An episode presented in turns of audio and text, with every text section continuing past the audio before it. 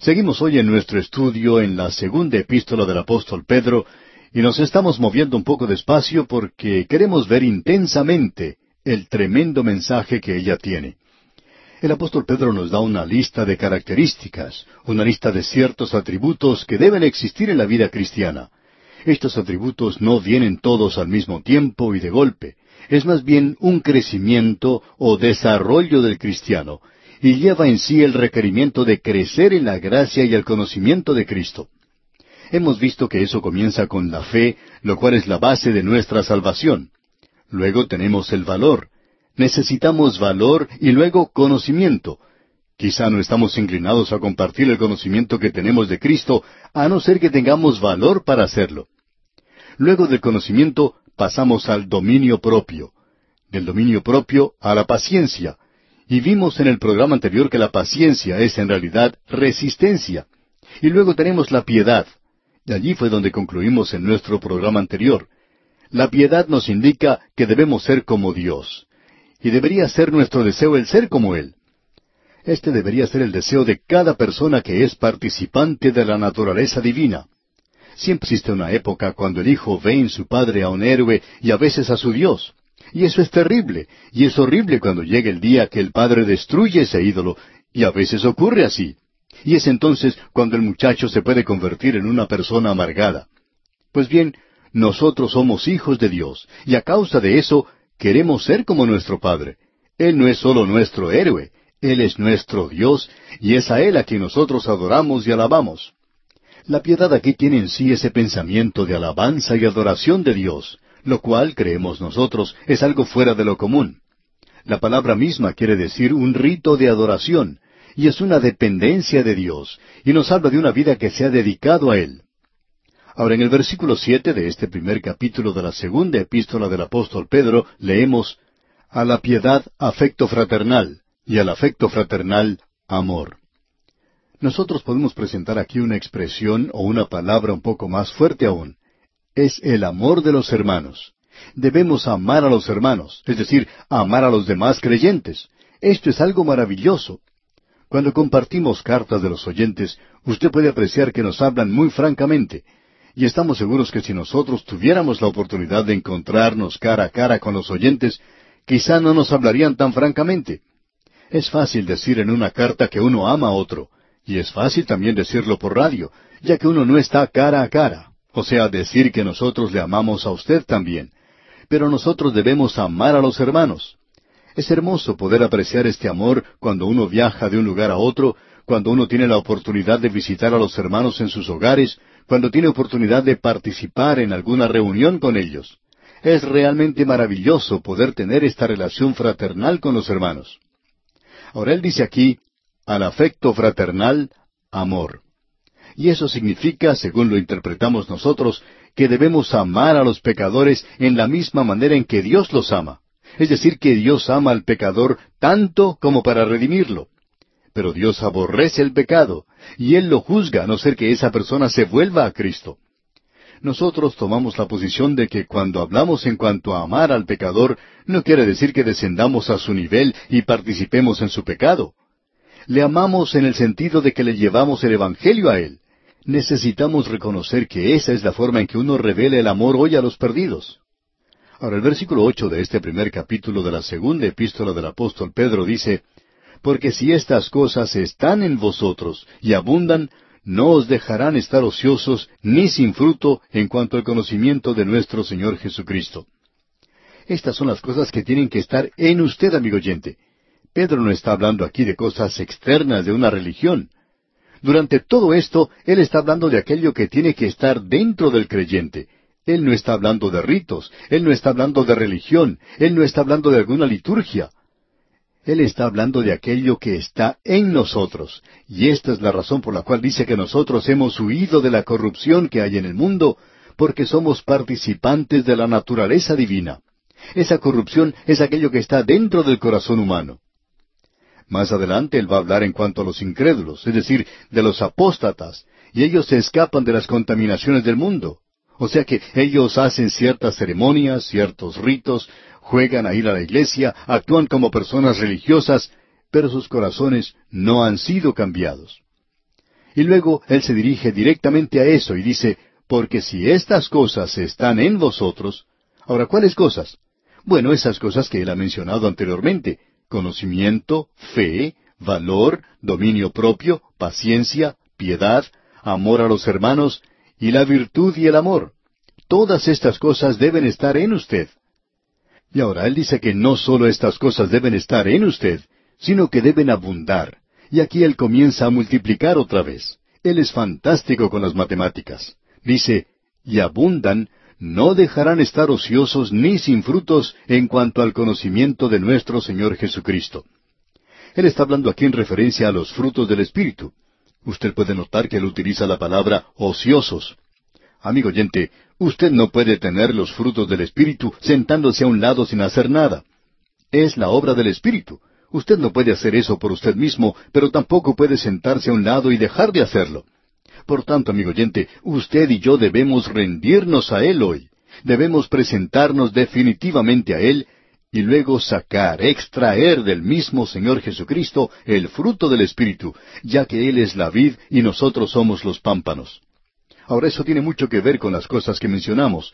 Amor, gozo, paz, paciencia, dominio propio. Todas estas cosas están en esa lista. Él no quiere que nosotros estemos ociosos. Nosotros, amigo oyente, debemos ser creyentes que llevemos fruto. Y Él habla de esto.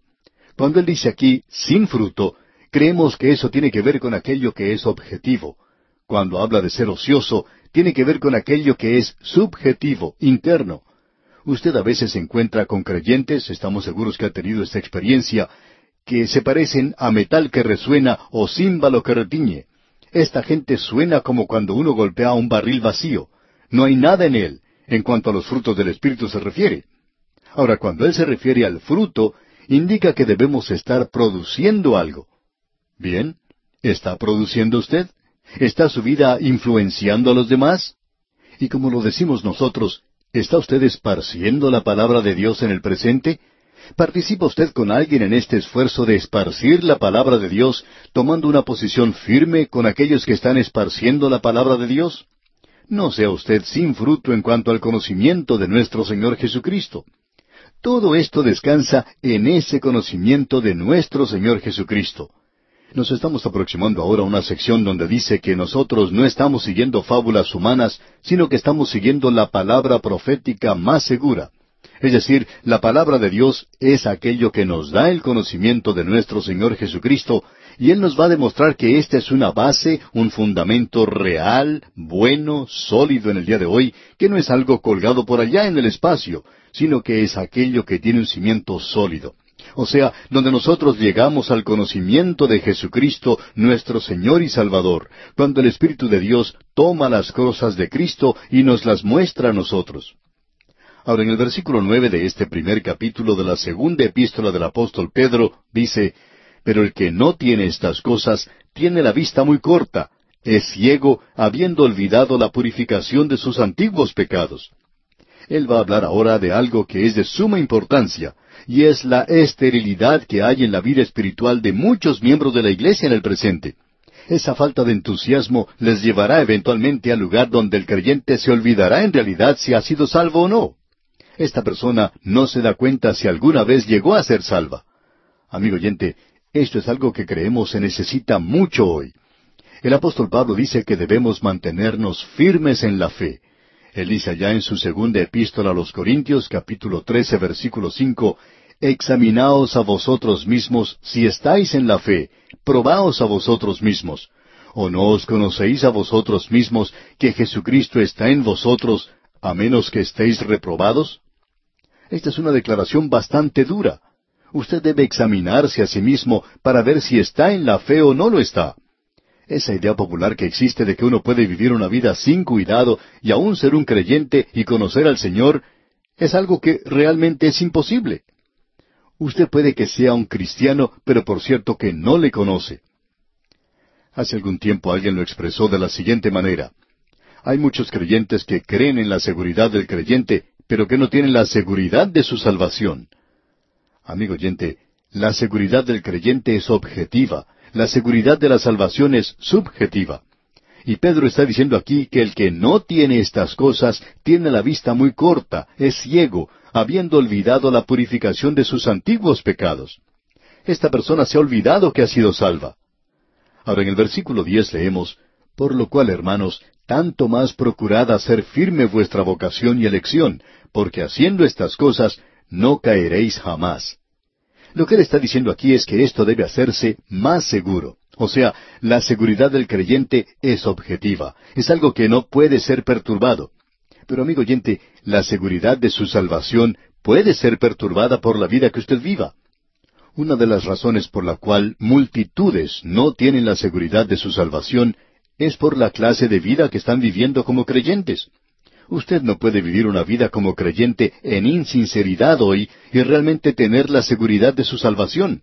Usted va a terminar pasándose la noche en vela y preguntándose si en realidad ha nacido de nuevo o no ha nacido. Amigo oyente, la vida cristiana es algo lleno de significado y es algo en lo cual usted tiene que obrar. Ahora yo, por ejemplo, he estado casado por mucho tiempo y nunca me despierto durante la noche preguntándome si estoy casado o no lo estoy. Yo sé que estoy casado. ¿Por qué? Porque he estado casado por mucho tiempo. Y lo mismo ocurre en la vida cristiana. Y Pedro dice aquí en el versículo diez, por lo cual, hermanos, tanto más procurad hacer firme vuestra vocación y elección. Es decir, procurad hacerlo más subjetivo en vuestro propio corazón, el conocer que usted es un hijo de Dios.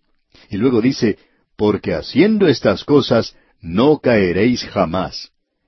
Es muy interesante para nosotros el notar la cantidad de creyentes que llegan a cometer pecado y ninguna de esas personas que llegan a hacer eso han tenido la seguridad de su salvación antes de cometer el pecado.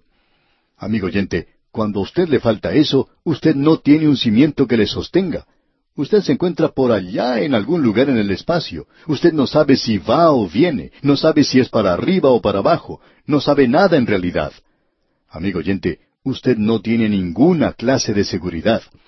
Y el apóstol Pedro dice aquí en el versículo once de este primer capítulo de su segunda epístola, porque de esta manera os será otorgada amplia y generosa entrada en el reino eterno de nuestro Señor y Salvador Jesucristo. Pedro va a enfatizar aquí no el rapto, sino la venida de Cristo para establecer su reino en esta tierra. Ya hemos visto esto. ¿Por qué? Bueno, esto lo vamos a ver en unos cuantos versículos más y lo vamos a hacer ahora mismo, leyendo el versículo 14. Sabiendo que en breve debo abandonar el cuerpo, como nuestro Señor Jesucristo me ha declarado. Amigo oyente, Simón Pedro es un hombre que no esperaba ver el rapto, ya que él sabía que no iba a vivir hasta entonces. ¿Por qué? Porque el Señor Jesucristo le había dicho que él iba a morir como mártir. Este hombre fue crucificado. Él dice, sabiendo que en breve debo abandonar el cuerpo. Esta es una forma maravillosa de hablar en cuanto a la muerte. Es decir, que a veces a este cuerpo, en el cual usted y yo vivimos, se le llama tienda o tabernáculo. Así es como se refiere al cuerpo el apóstol Pablo. Pedro también lo llama así. Y él se lo va a quitar como nos quitamos la ropa. Él va a abandonar ese cuerpo. Nosotros vamos a hacer lo mismo si el Señor no viene durante nuestra vida aquí en la tierra. Uno de estos días vamos a salir de este cuerpo en el cual estamos viviendo. Simón Pedro sabía que él iba a hacer eso. Así es que él habla del reino eterno de nuestro Señor y Salvador Jesucristo, porque para él no habrá un rapto. Ahora, volviendo al versículo 12, leemos, Por esto yo no dejaré de recordaros siempre estas cosas, aunque vosotros las sepáis y estéis confirmados en la verdad presente. Sabiendo que él iba a partir, él podía decirles, yo estoy haciendo esto y no dejaré de recordaros siempre estas cosas. Es decir, este hombre sentía la obligación de agitar esas cosas para que los creyentes crecieran en la gracia y para que esto no llegara a ser una senilidad espiritual. Hay algunos creyentes en el presente que son espiritualmente seniles. Son personas que andan vacilantes, inseguras, titubeantes. Ni siquiera parecen tener todas sus facultades y ellos no tienen todas las facultades espirituales que necesitan. Esas son verdades realmente tremendas, amigo oyente. Ahora en el versículo 13 leemos, Pues tengo por justo, en tanto que estoy en este cuerpo, el despertaros con amonestación. Él dice que eso es justo mientras Él esté en este cuerpo. Eso es algo que es interesante. Él nuevamente presenta una gran verdad que se nos da en este versículo aquí. Luego Él presenta nuevamente algo relacionado al conocimiento. En el versículo catorce leemos una vez más, sabiendo que en breve debo abandonar el cuerpo, como nuestro Señor Jesucristo me ha declarado. Él dice que sabe que va a dejar este cuerpo pronto, pero dice que mientras Él esté en este cuerpo, Él dice, voy a tratar de despertarlos a ustedes en cuanto a estas cosas. Lo maravilloso de todo esto que tenemos aquí es que el mensaje del Evangelio, como vamos a ver, no son fábulas y no es algo que el hombre ha pensado para engañar a los demás, sino que es algo que tiene su base en la muerte y resurrección de una persona, y esa persona es el Señor Jesucristo. Toda la fe cristiana descansa en Él. Nuestro conocimiento de Él descansa en la palabra de Dios. Esto lo vamos a ver Dios mediante en nuestro próximo programa. Esta es una de las secciones más importantes que tenemos en toda la palabra de Dios. Hemos preparado esto con mucho cuidado para que usted y yo podamos conocer estas cosas. Ahora, en el versículo quince, Él nos habla de su partida. Él dice, después de mi partida. Amigo oyente, Él no la llama muerte, y ya hablaremos de esto en la próxima oportunidad. La muerte de un hijo de Dios, según la vemos nosotros, es como alguien dijo, para un creyente una tumba es algo que tiene una puerta y lo lleva al otro lado. Y por cierto que es eso lo que encontramos aquí en este pasaje. Él habla de su partida, y esta palabra que él utiliza indica éxodo. Es decir, que Él está saliendo de esta casa que tiene aquí, de este tabernáculo, de este cuerpo, que Él se lo está quitando como alguien se quita la ropa, y Él está partiendo. Es un éxodo. La partida de Él es un éxodo. Y ya hablaremos de esto, Dios mediante, en nuestro próximo programa. Mientras tanto, le sugerimos estudiar el resto de este capítulo uno de la segunda epístola del apóstol Pedro para estar familiarizado con su contenido y sacar de esta forma el mayor provecho posible. Continuamos hoy, amigo oyente, nuestro recorrido por la segunda epístola del apóstol Pedro y estamos todavía en el primer capítulo. Vamos a comenzar nuestro estudio hoy con los versículos que consideramos al final de nuestro programa anterior, es decir, los versículos trece y catorce de este capítulo uno, que dicen Pues tengo por justo, en tanto que estoy en este cuerpo, el despertaros con amonestación, sabiendo que en breve debo abandonar el cuerpo, como nuestro Señor Jesucristo me ha declarado. Cuando comenzamos nuestro estudio de esta epístola, dijimos que este era el canto del cisne de Simón Pedro. Él se encuentra, por así decirlo, en su lecho de muerte. Y él dice, en tanto que estoy en este cuerpo. Ya vamos a analizar esto un poco más adelante, pero la Escritura le da algo de importancia a declaraciones del lecho de muerte. Como usted se da cuenta, amigo oyente, en el lecho de muerte un hombre puede llegar a decir algo que es de importancia, aunque él no haya dicho nada anteriormente. Aun si esa persona haya sido un mentiroso durante toda su vida, puede ser que cuando se encuentre en su lecho de muerte pueda llegar a decir la verdad. Ahora, por lo menos, la palabra de Dios le da mucho énfasis a esto. Cuando uno analiza lo que dice el Antiguo Testamento, puede encontrar varios ejemplos que nos ayudan a comprender esto. Por ejemplo, podemos hablar de Jacob, y en el capítulo 49 de Génesis se nos presenta una historia triste y dramática. Él reúne a sus doce hijos alrededor de su cama y profetiza en cuanto a cada uno de aquellos hijos, lo cual se ha cumplido literalmente.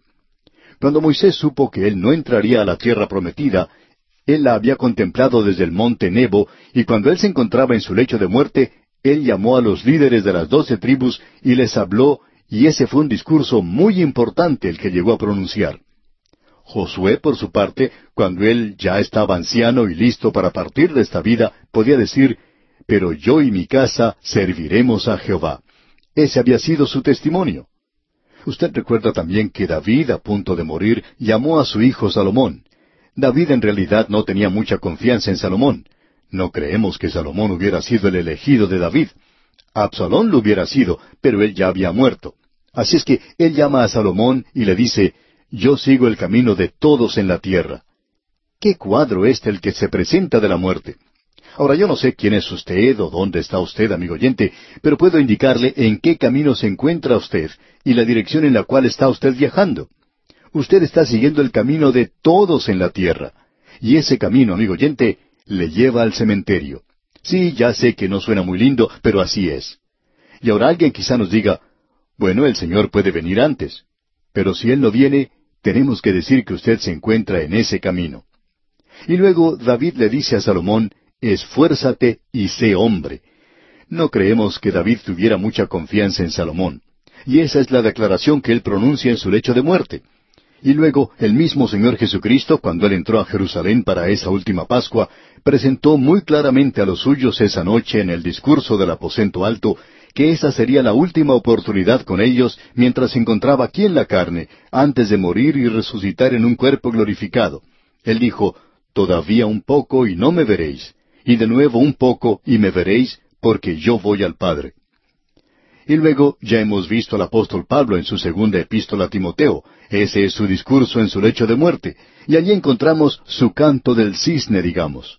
Él dice, porque yo ya estoy para ser sacrificado y el tiempo de mi partida está cercano. He peleado la buena batalla, he acabado la carrera, he guardado la fe.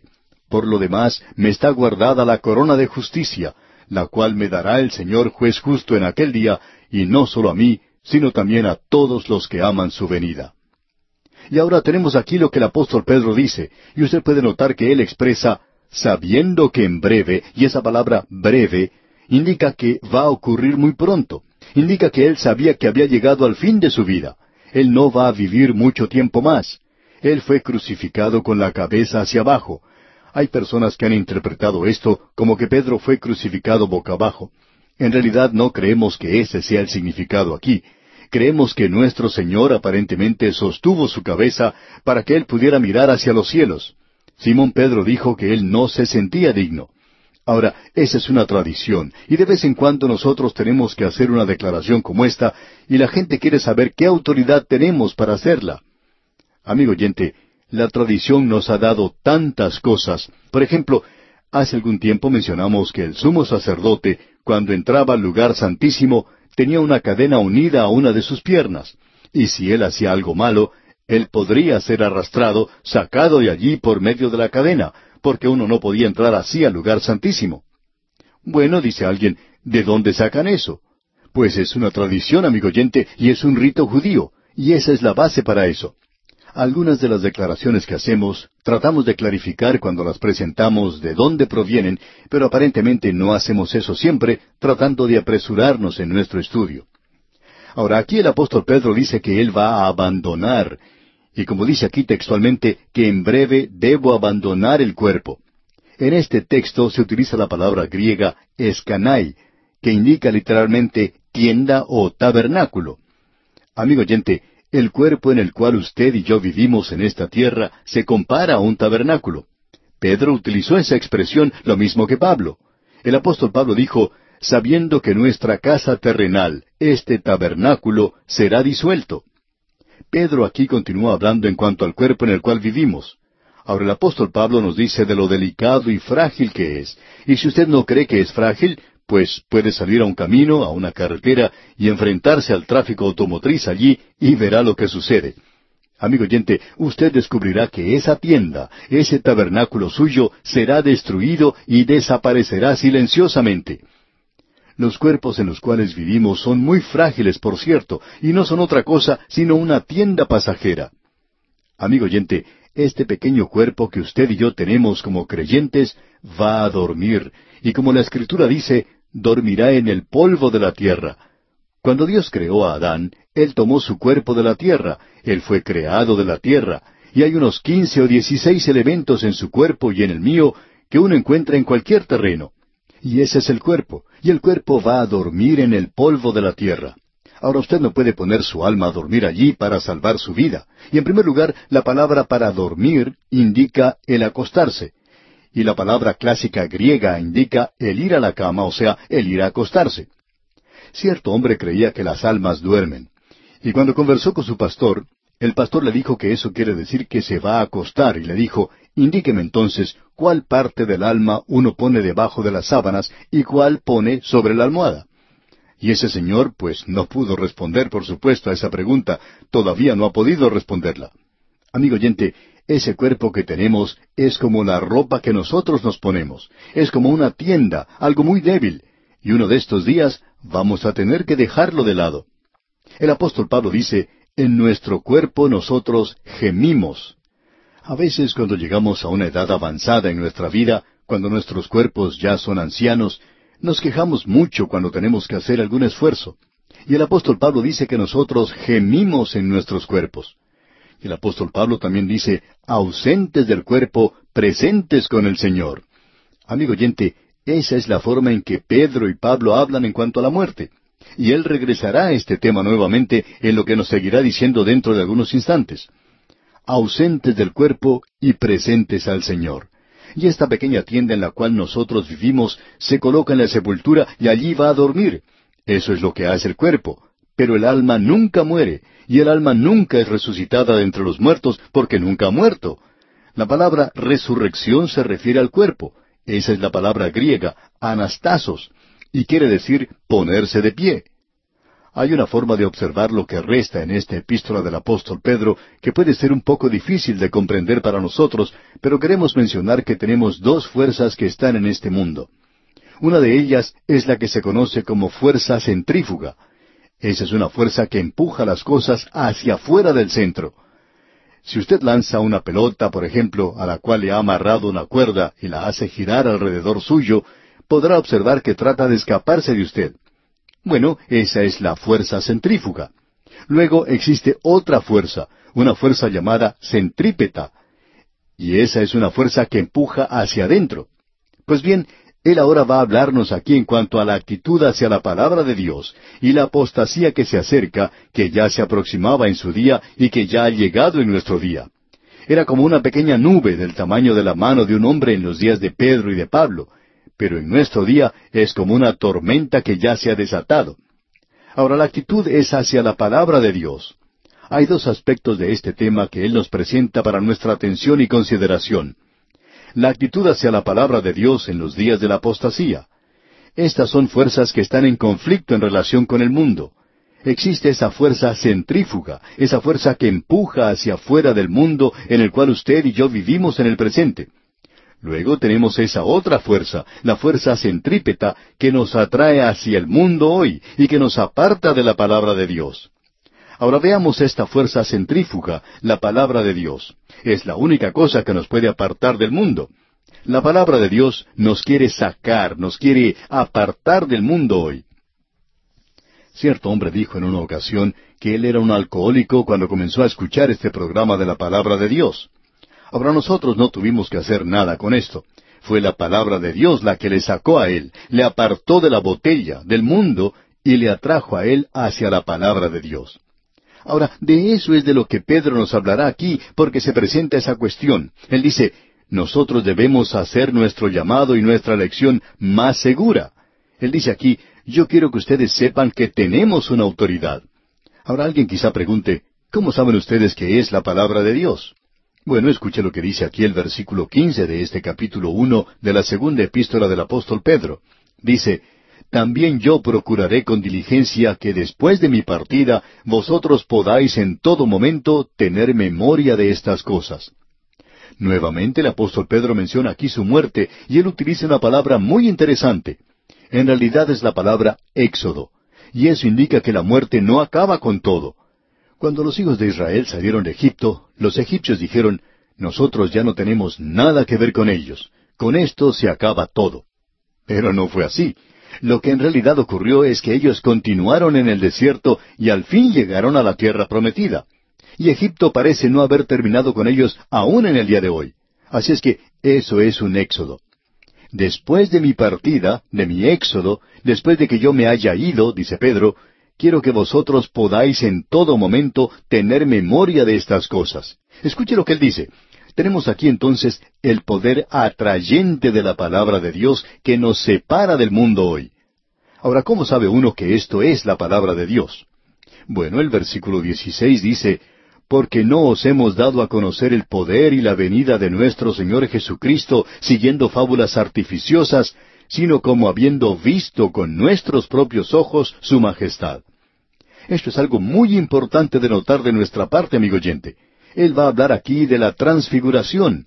Él dice en este versículo 16 otra vez, porque no os hemos dado a conocer el poder y la venida de nuestro Señor Jesucristo siguiendo fábulas artificiosas, sino como habiendo visto con nuestros propios ojos su majestad. Porque no hemos estado siguiendo fábulas artificiosas. La Biblia, amigo oyente, no es un montón de mentiras. La Biblia no es un cuento de hadas, la Biblia no es un mito, sino que está basada en los hechos. Y si usted es sincero, amigo oyente, y quiere abandonar sus pecados, Dios hará que esto sea real y verdadero para usted. Él ve lo que se encuentra sobre sus ojos. Está allí no porque nosotros seamos ciegos mentalmente, sino porque no queremos abandonar o dejar nuestro pecado. Cuando usted y yo estamos dispuestos a hacerlo, entonces Él hará que esto sea real para nosotros. Y en este versículo 16 Él dice, porque no os hemos dado a conocer el poder y la venida de nuestro Señor Jesucristo, siguiendo fábulas artificiosas, sino como habiendo visto con nuestros propios ojos su majestad. Permítanos decirle, amigo oyente, que esto quizá causa un poco de confusión. ¿Cuándo fue que Simón Pedro vio el poder y la venida de nuestro Señor Jesucristo? Porque él dice, habiendo visto con nuestros propios ojos su majestad. Ahora él presenta de una manera muy clara que fue durante la transfiguración. Leamos los versículos 17 y 18 de este primer capítulo de la segunda epístola del apóstol Pedro. Pues cuando él recibió de Dios Padre honra y gloria, le fue enviada desde la magnífica gloria una voz que decía, Este es mi Hijo amado, en el cual tengo complacencia. Y nosotros oímos esta voz enviada del cielo cuando estábamos con Él en el Monte Santo. Él se está refiriendo a la transfiguración. Y esto nos puede ayudar a explicar algo que siempre se presenta constantemente como una pregunta. ¿Qué fue lo que el Señor quiso decir allá en el Evangelio según San Mateo, capítulo 16, versículo 28, cuando dijo, De cierto os digo que hay algunos de los que están aquí que no gustarán la muerte hasta que hayan visto al Hijo del Hombre viniendo en su reino. Eso ha provocado que muchas personas digan que el reino fue establecido entonces. Pero desafortunadamente tenemos allí el fin de ese capítulo 16 y luego comienza el capítulo 17 del Evangelio según San Mateo. ¿Y cómo es que comienza este capítulo? Escuche usted. Seis días después, Jesús tomó a Pedro, a Jacobo y a Juan su hermano, y los llevó aparte a un monte alto, y se transfiguró delante de ellos, y resplandeció su rostro como el sol, y sus vestidos se hicieron blancos como la luz. Esa transfiguración era un cuadro en miniatura del reino en muchas formas. No podemos entrar en demasiados detalles hoy, pero tenemos aquí a Moisés y a Elías junto a Cristo. Moisés representando el Antiguo Testamento, y allí tenemos a la ley, y allí tenemos a Elías representando a los profetas del Antiguo Testamento, esos profetas leales. ¿Y qué es lo que están discutiendo? ¿Están hablando de su muerte? Así es, están hablando de su partida, de su éxodo. La muerte de un hijo de Dios es un éxodo. Es como el pasar por una puerta de una habitación de este mundo a la presencia misma de Dios. De eso es de lo que ellos están hablando, porque eso fue lo que ellos escribieron en el Antiguo Testamento. Y luego tenemos aquí estos tres apóstoles. Ellos representaban a los santos vivos y Moisés y Elías representaban a los muertos, a los santos del Antiguo Testamento. Amigo oyente, en esa ocasión la iglesia aún no había llegado a existir, y esos tres hombres que se encontraban con él allí van a constituir parte del cuerpo de los creyentes. Ellos llegarían a ser los apóstoles. Aquí pues tenemos un cuadro en miniatura del reino, y cuando ellos bajan del monte, se encuentran con ese hombre, con ese muchacho que estaba poseído de un demonio, y los otros apóstoles eran impotentes para librarle. Ellos no podían hacer nada. Y aquellos que estaban afuera se burlaban y los ponían en ridículo.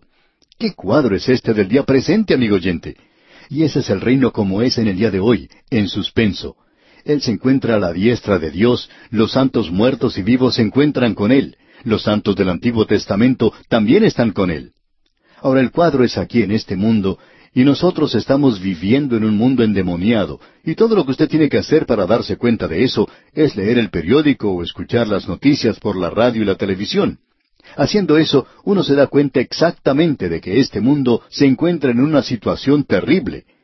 La parte interesante es que la Iglesia debería tener un mensaje de esperanza y de poder para este mundo, pero no pueden ayudar en este mundo endemoniado y por cierto que las iglesias no están ayudando mucho. Las iglesias necesitan ayuda y como resultado el mundo de hoy puede ridiculizar y lo está haciendo en un sentido con razón, porque la iglesia no está llevando a cabo los negocios del Padre Celestial como debería hacerlo.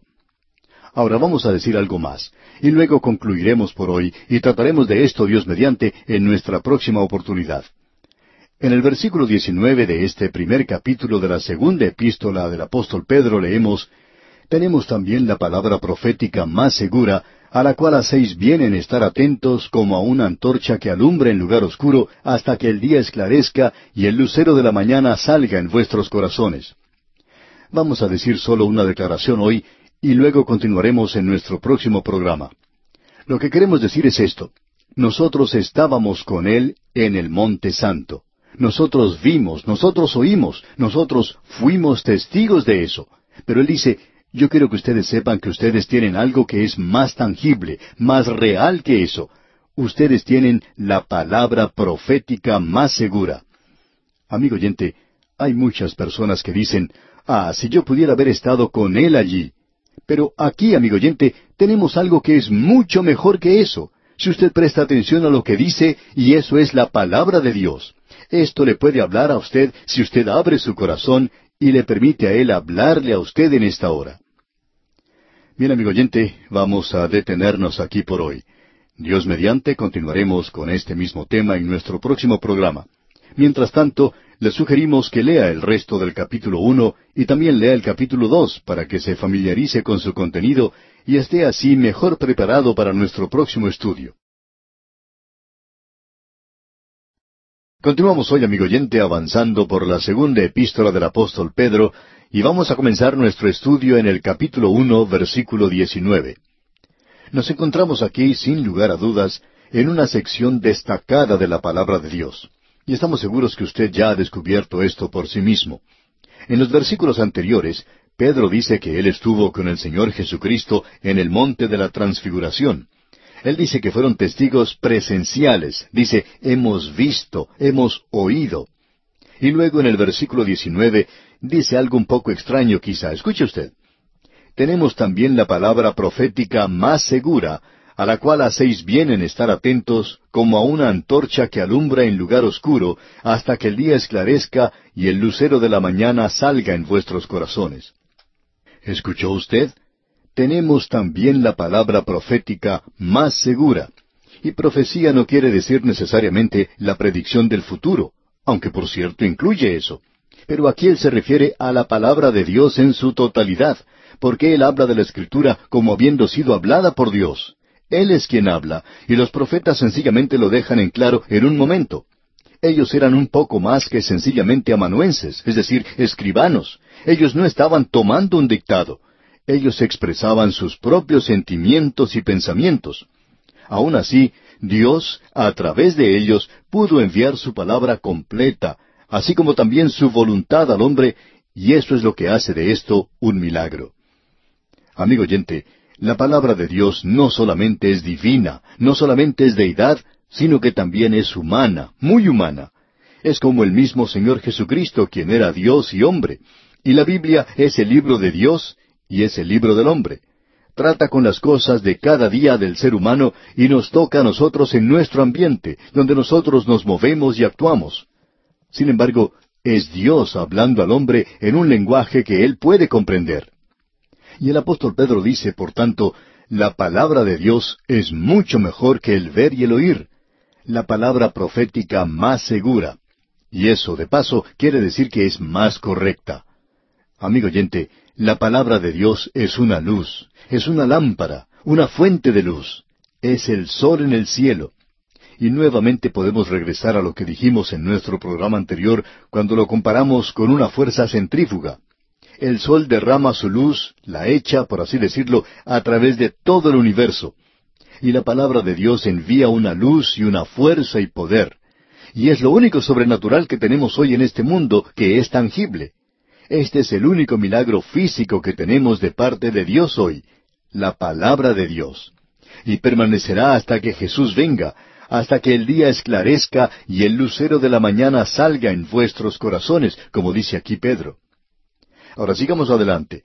Él llama a esto una antorcha que alumbra en lugar oscuro hasta que el día esclarezca, hasta que amanezca el día y el lucero de la mañana salga en vuestros corazones.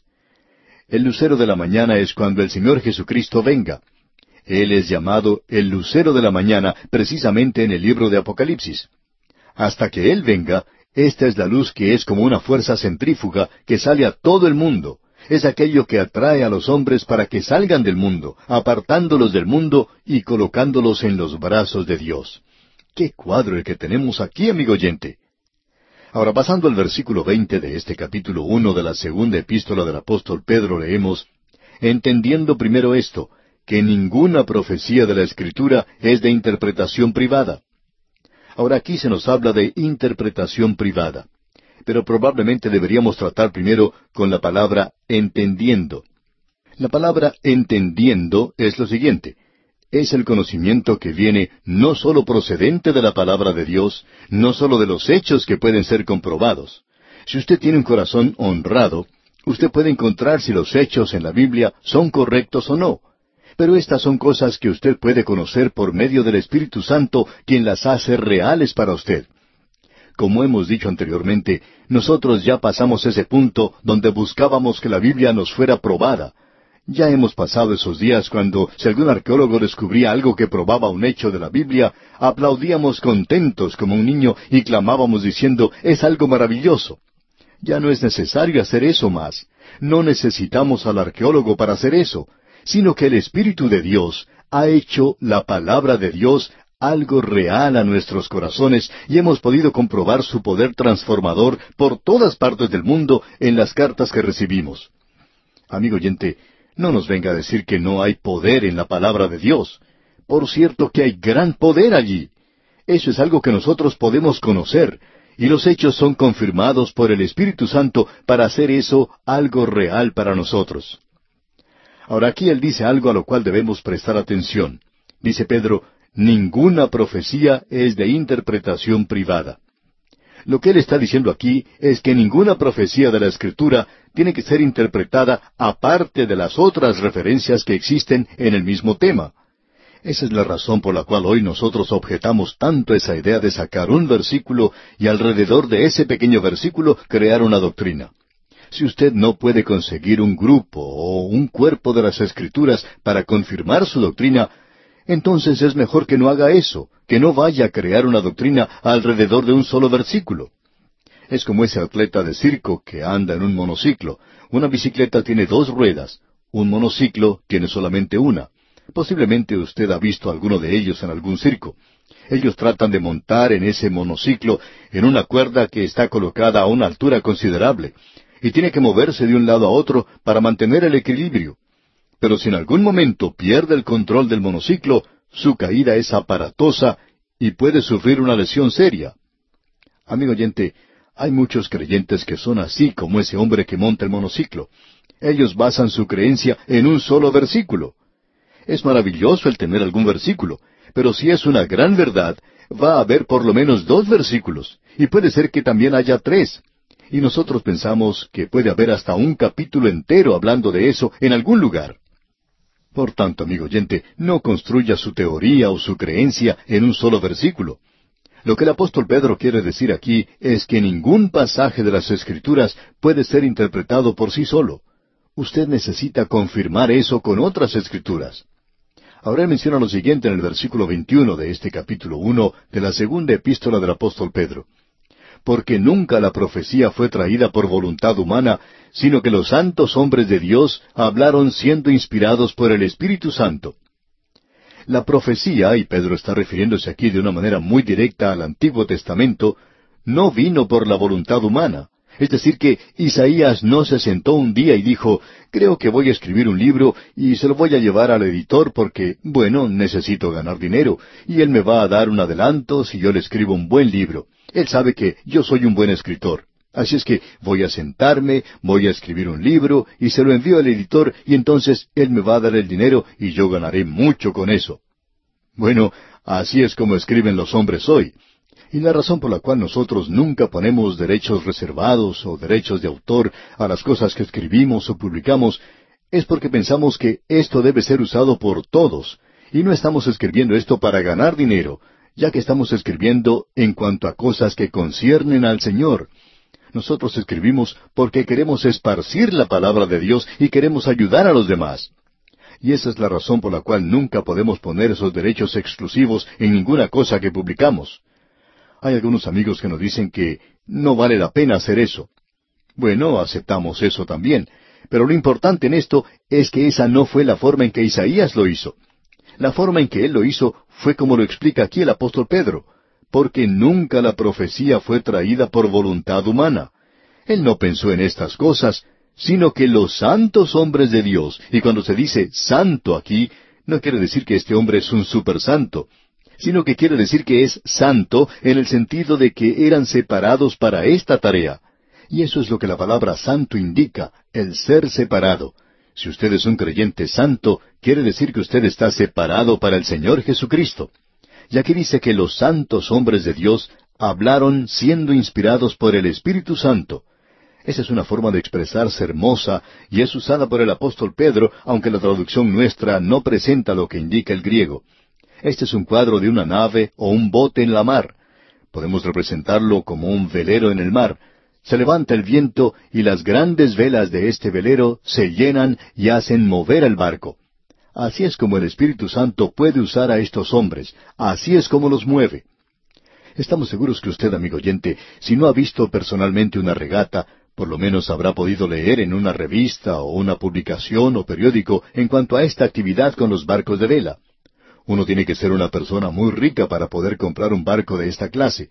Pero cuando esta gente sale a la mar, busca aprovechar al máximo el viento y a veces usan velas extras para poder hacer navegar más rápidamente a su barco. Pues bien, eso es exactamente lo que tenemos aquí en este pasaje de las Escrituras. Estos hombres fueron separados para esto y el Espíritu es quien los mueve. Permítanos ahora dirigir su atención hacia algo que es muy importante en el Nuevo Testamento. Esta es la declaración de Simón Pedro en su lecho de muerte. Este es su canto del cisne. Y en la segunda epístola a Timoteo tenemos la declaración del apóstol Pablo también en el lecho de muerte. Ese es su canto del cisne. Ambos enfatizan la palabra de Dios en días de apostasía, como los que estamos viviendo en el presente. El apóstol Pablo podía decir, Toda escritura es dada por inspiración de Dios. Aquí tenemos el mismo cuadro llevado por el Espíritu de Dios. De modo que Dios puede tomar a un hombre como Simón Pedro aquí, o un hombre como el apóstol Pablo, dos hombres completamente diferentes.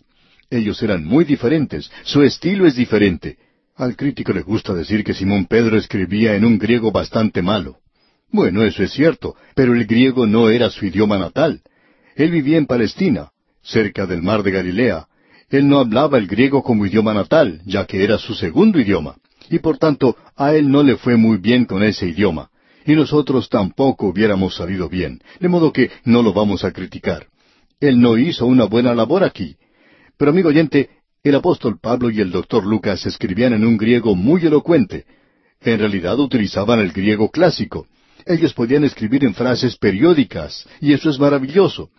Pero lo que queremos señalar es esto, amigo oyente, que el Espíritu de Dios puede tomar a un hombre como Simón Pedro, un pescador, y no destruir su personalidad. Dios no ha tomado a estos hombres como si fueran una pluma nada más y escribir con ellos. Lo que Él hace es que no destruye su personalidad. Él no los cambia en ese sentido. Ellos son los mismos.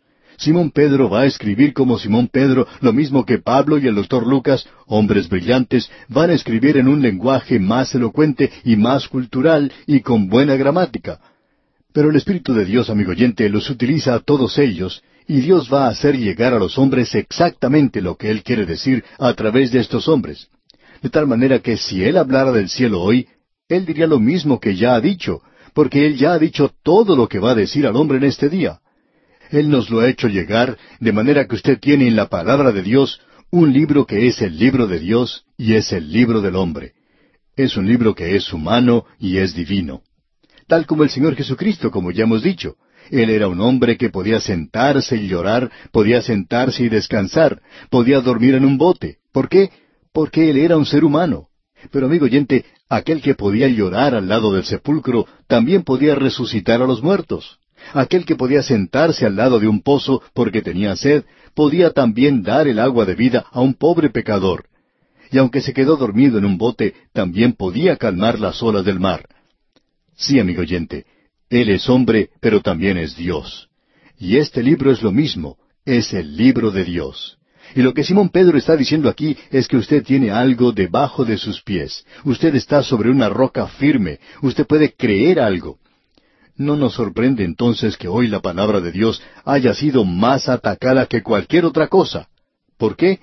Porque el enemigo en el día de hoy, si pudiera destruir el cimiento que tenemos, él sabe que el edificio va a caerse también. Y casi no tiene sentido hoy el tomar la plataforma demostrando que uno no cree que la Biblia es la palabra de Dios. Según nuestro juicio, eso es tan insensato como ese pobre hombre que estaba en un asilo para dementes, Allí fue a visitar un amigo, y cuando pasaba por el lugar donde estaba este hombre, notó que tenía un pico en la mano y estaba tratando de cavar con él al lado del cimiento. Este visitante le preguntó qué era lo que estaba haciendo, y este hombre contestó, Estoy cavando el cimiento, ¿no puede ver? Y entonces el visitante le dice, Sí, pero ¿no vive usted en este mismo edificio? Y el enfermo mental dice, Sí, pero yo vivo en el piso de arriba. Amigo oyente, si usted quita el fundamento, no importa en qué piso vive usted, todo el edificio se va a caer.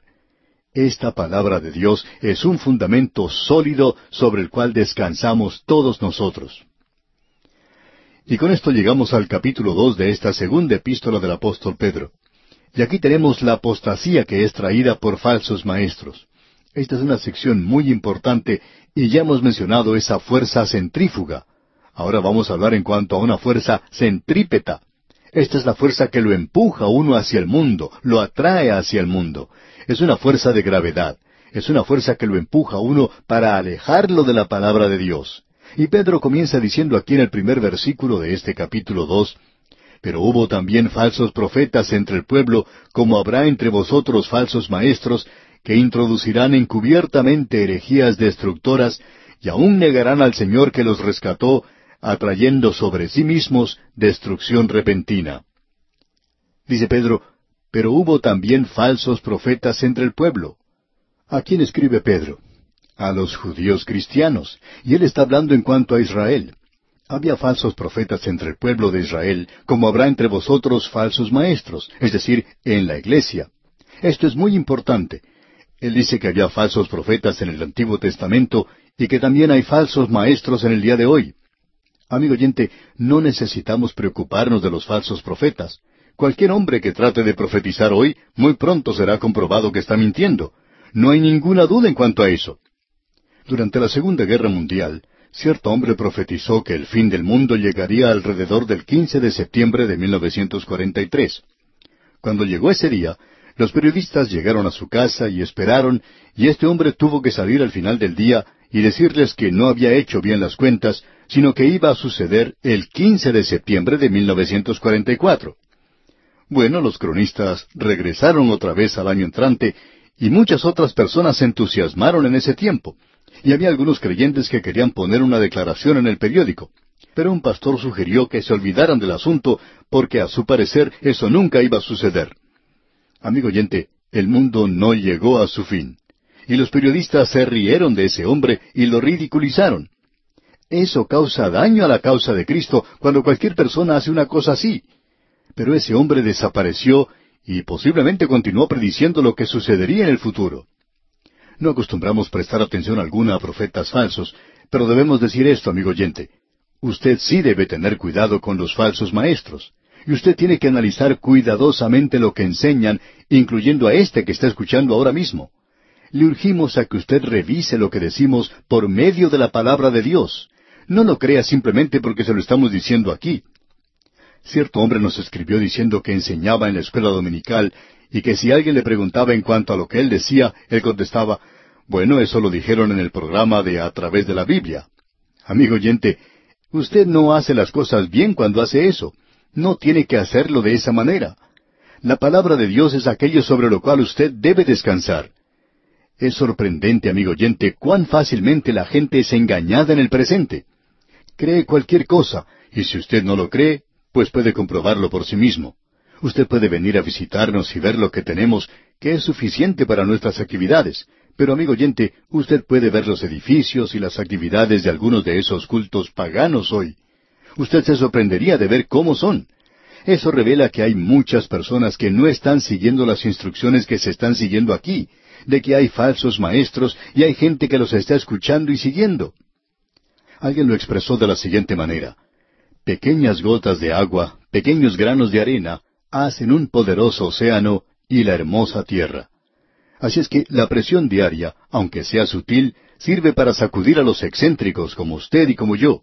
De modo que, amigo oyente, en el presente, excéntricos aquí en esta tierra son engañados a menudo. Debemos tener cuidado en cuanto a los falsos profetas y los falsos maestros. Bien, vamos a detenernos aquí por hoy y continuaremos en nuestro próximo programa. Mientras tanto, le urgimos a leer este segundo capítulo de la segunda epístola del apóstol Pedro para estar familiarizado con su contenido y que sea más fácil para usted seguir este estudio obteniendo de él el mayor provecho posible.